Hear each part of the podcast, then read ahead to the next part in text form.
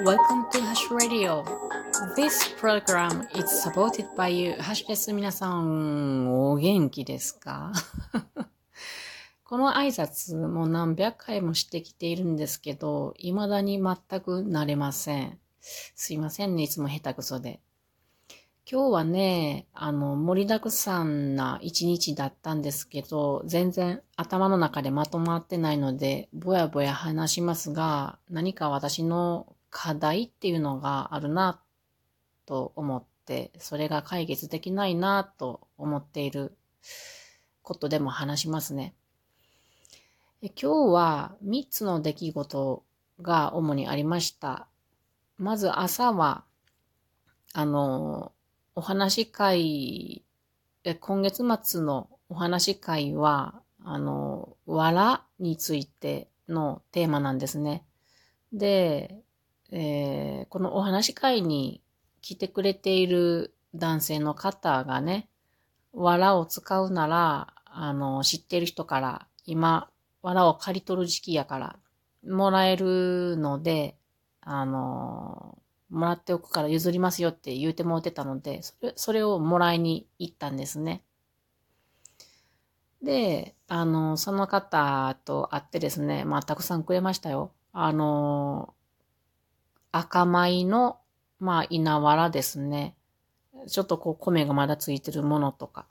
それから、あーと、小麦のついている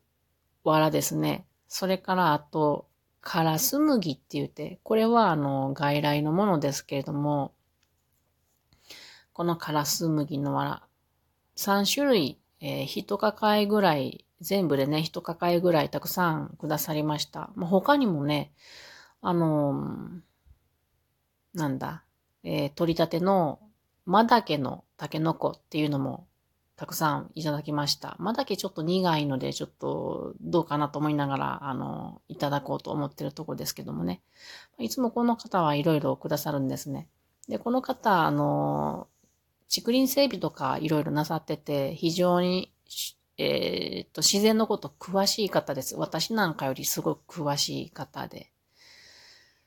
で、なんかこう協力してくださるんですよね。で、まあ今日あの、ちょっと時間があったので、一緒にお茶でもどうですか？みたいな感じでね、お茶しながらいろいろ話聞いてたんですけれども、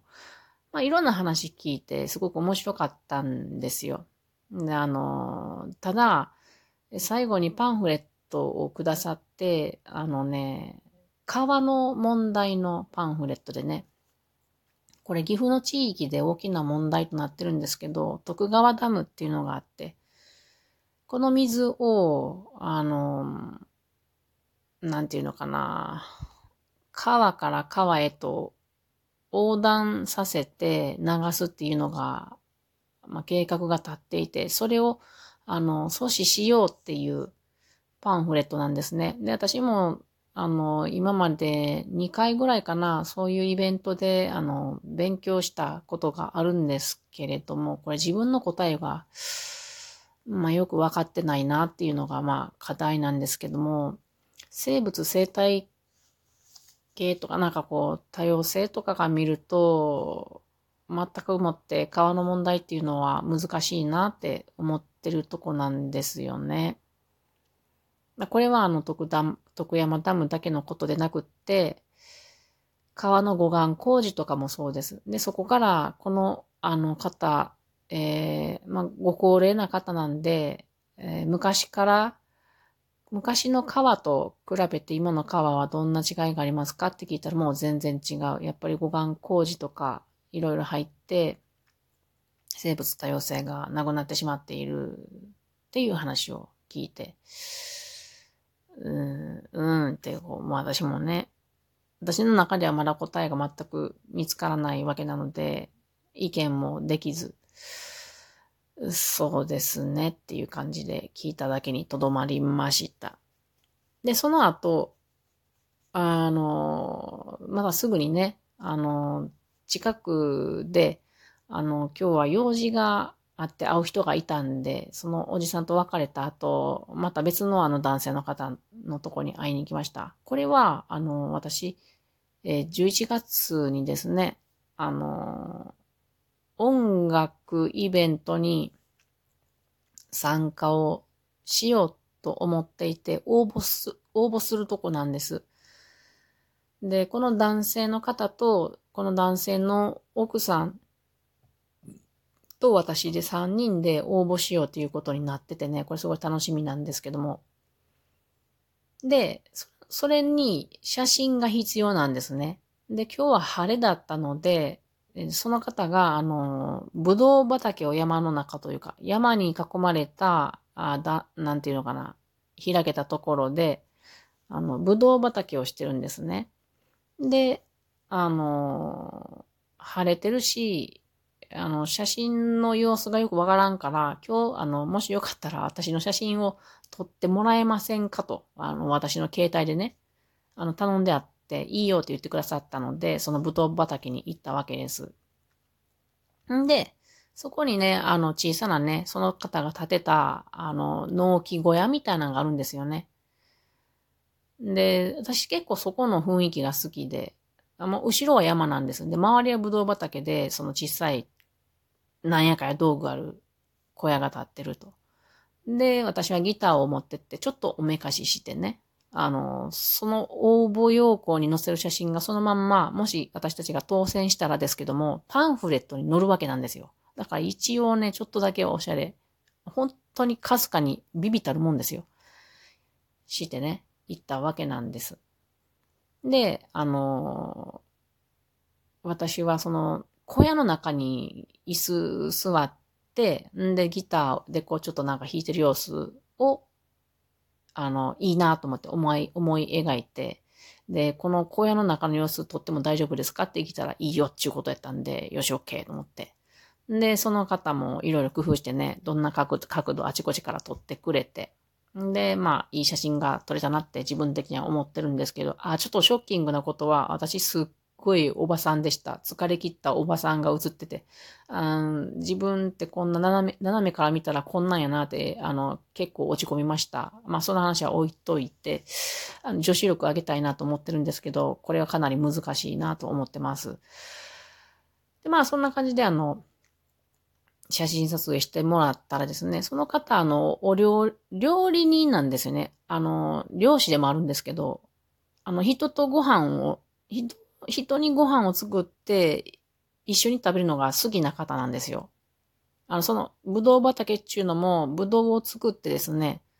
で、あの、無農薬なんですね、ほとんど。まあ、最低限使うけど、ほとんど無農薬なので、すごい大変な手間をかけてるんです、その方がね。本当に今日の暑い日なんか、本当に大変なんですけど。もう地獄のような作業だと思ってます、私は。やったことないけど。で、あの、ワインを作るためのブドウ畑なんですよね。うん。こだわりの方なんですよ。で、そのお昼、お昼時に私は行ったので、じゃあちょっとご飯作るから一緒に食べますかって言ってくださって、あ、じゃあ甘えますみたいな感じで、あの、お邪魔したんですよね。あの、その方のお家にちょっとお邪魔しまして。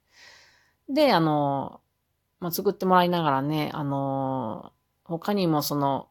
三人で音楽するにあたってどんな風にしていくかみたいな話もしながら、うん。で、まあご飯作ってもうて、いただきながら、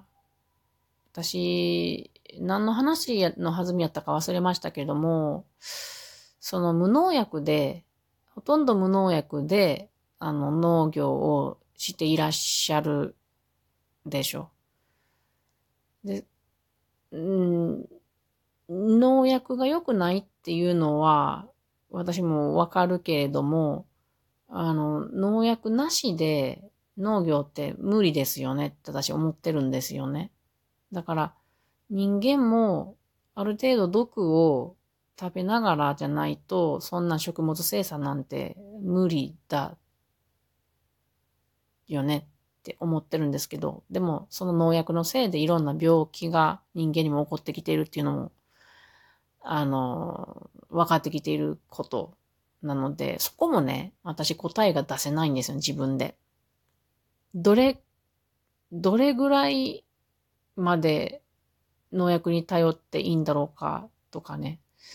これ分からないなっていうとこなんですよね。こう、うーんってまたなったわけです。どちらも大切なんてわかるなって思うんですよね。で、その、まあそこであのご飯呼ばれて楽しくお話もまあ終わって課題もまた二つ目自分の中にあって、で、お別れして、その後は岐阜大学で岐阜の自然っていう講義を受けに行きました。で、水環境のことで、いかにこの岐阜という土地、まあ終わりですね。三本の川が流れてきます。ここで、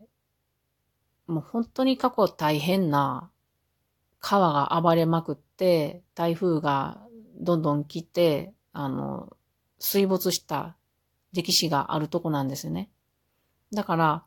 川の護岸工事っていうのは本当にいろんな工夫などが様々なことがされているんですよね。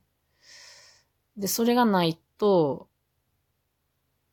今、ハザードマップとか見せてもらいましたけれども、ここら辺一帯アウトですと。5から10メーター浸水来ますと。最近の台風の様子では、さらに高い、あの、値が出てるんですよっていうことを教えてもって、そうですよねって思うんですよ。だから、川の、なんだろうな、自然を取り戻すっていう考えもすごい大切でってわかるし、でも、だからといって、じゃあ、それを剥がしてですね、じゃあ私たち流れていいですよねってならないですよね。そこの兼ね合いっていうのがわからない。朝から川の話、それから農薬と食の安全の話。なんかこういうわからないことが積もり重なって、私の答えは出ないなっていうのが重たいです。でも、これでもういいかなと思ってます。